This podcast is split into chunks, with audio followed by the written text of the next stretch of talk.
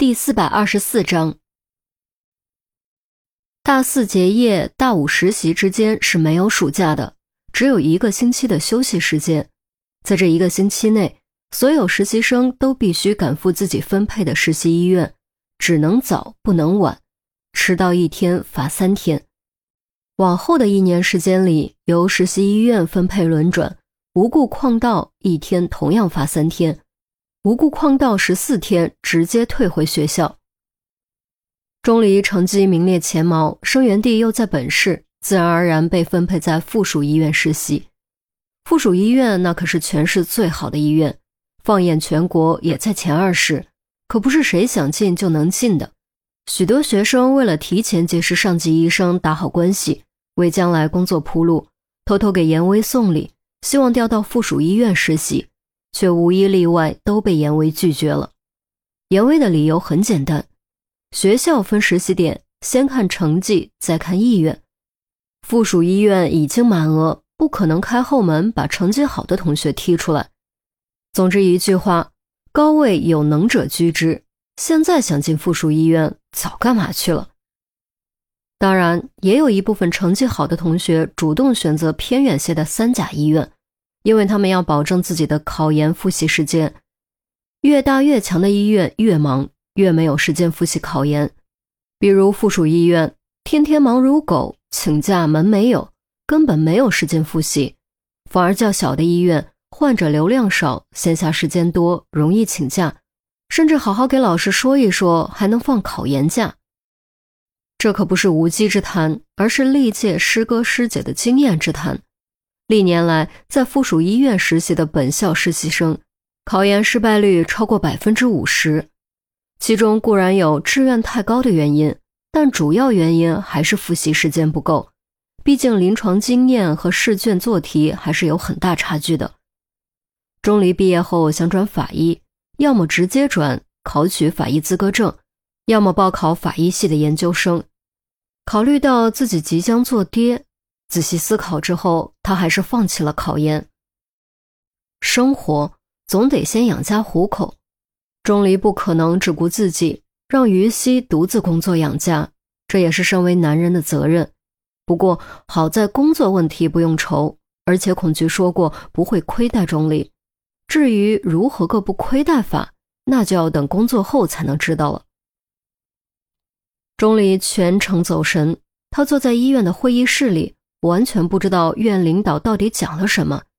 等他回过神来的时候，会已经开完了。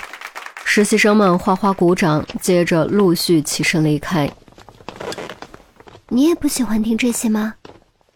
钟离刚准备起身，突然旁边传来一个女生的声音，声音很甜，就像是融了蜂蜜的水。下意识觉得是在对自己说话，钟离转头看去，才发现旁边坐着一位女生。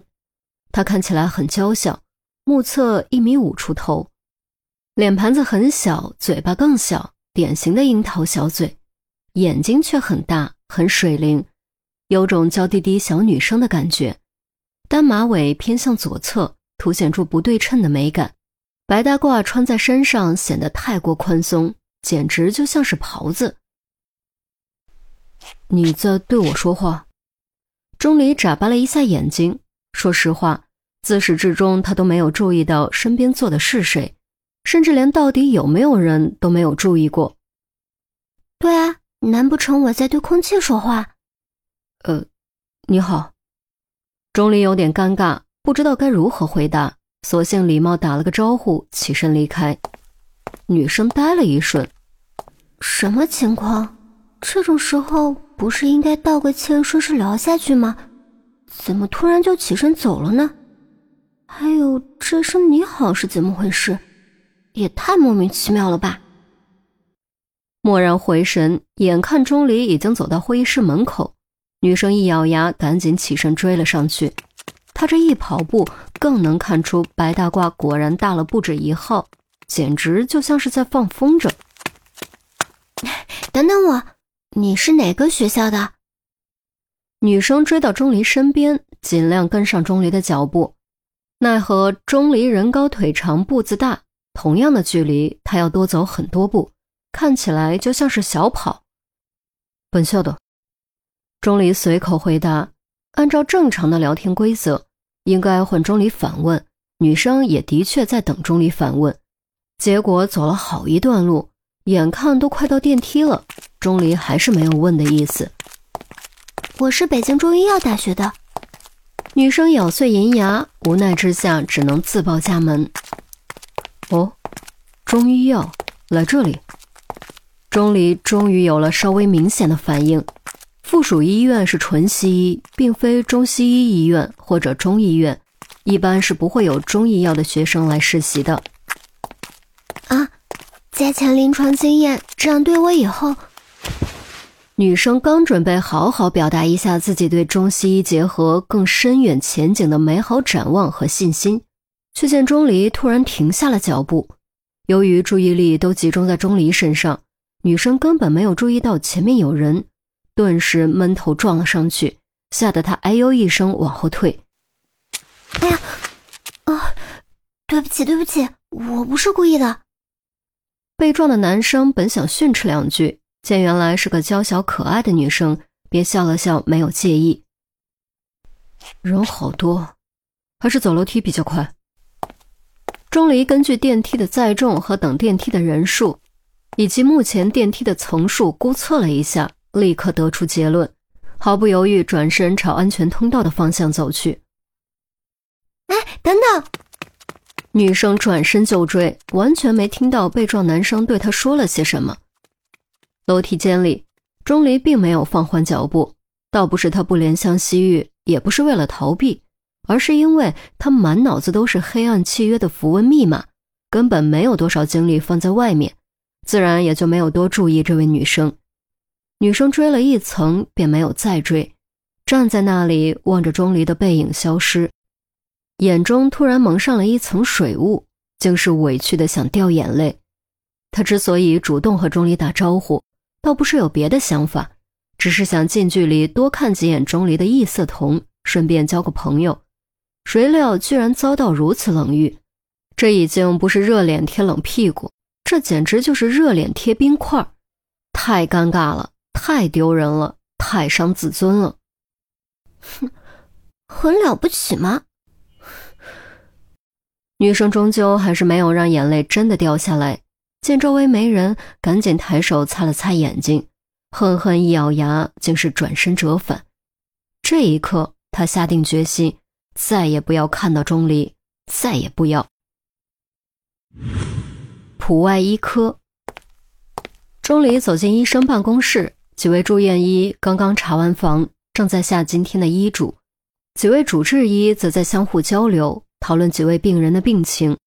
主任没在，估计开会去了。孙明一转头就看到了钟离，顿时双眼放光，左右看了看，一把将钟离拉了过来。实习开始了，你分到我们科了？嗯，一个月。钟离点点头。实习生转科是规矩，只有转科才能保证对全科有所了解，同时也是一个认识人的过程。先把全院医生认一遍，以后找人帮忙更方便。行，你跟我，这个月我带你。孙明赶紧给钟离定下归属，就跟生怕他被人抢跑了似的。果不其然，其余几位住院医闻声纷纷转头望了过来。哎哎哎！姓孙的，你这不地道啊！好不容易来个实习生，凭什么你说归你就归你？我记得去年你也抢了一个吧？黄蜂当时不愿意了。哼，别的实习生也就算了，这不会那不会，也就跑跑腿、沾沾化验单，还得管水管饭，从头教。钟离可不一样，这可是能上手术的宝贝，你可不能独吞。莫子文也跟着说。其余几位纷纷附和，暂时停下了手头的医嘱。霎时间，挺大却依旧显得有些拥挤的医生办公室，隐隐有变成战场的趋势，而争夺的焦点便是钟离的归属权。钟离，跟我没问题吧？上次阑尾手术可是我带着你做的。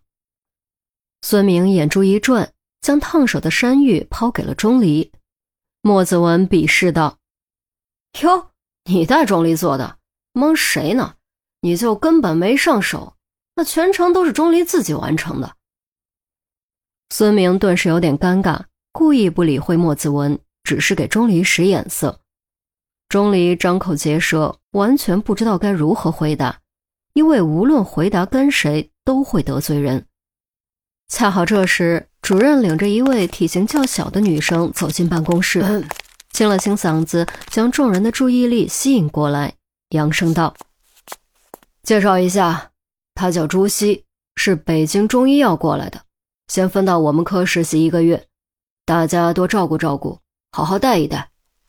子文，他就先跟你吧，有问题吗？”莫子文立刻摇头，表情有点惋惜。一个住院医只能带一个，带了朱熹，他就抢不到钟离了。不过转念一想，能让主任亲自带过来，亲自发话，这朱熹的背景恐怕不那么简单呢。主任，钟离也是实习生，跟我可以吧？孙明再次抢得先机，主任颔首，其余几位毛都没捞着的住院医气得牙痒痒，却也没有任何办法。只能寄希望于下个月转过来的实习生。朱熹副稿都打好了，该怎么给各位医生问好？该如何留下好印象？结果半个字都没说出来，张口结舌看着钟离，钟离也在看着朱熹，微微蹙眉，觉得朱熹很眼熟，像是在哪儿见过。足足五秒之后，两人异口同声：“是你。”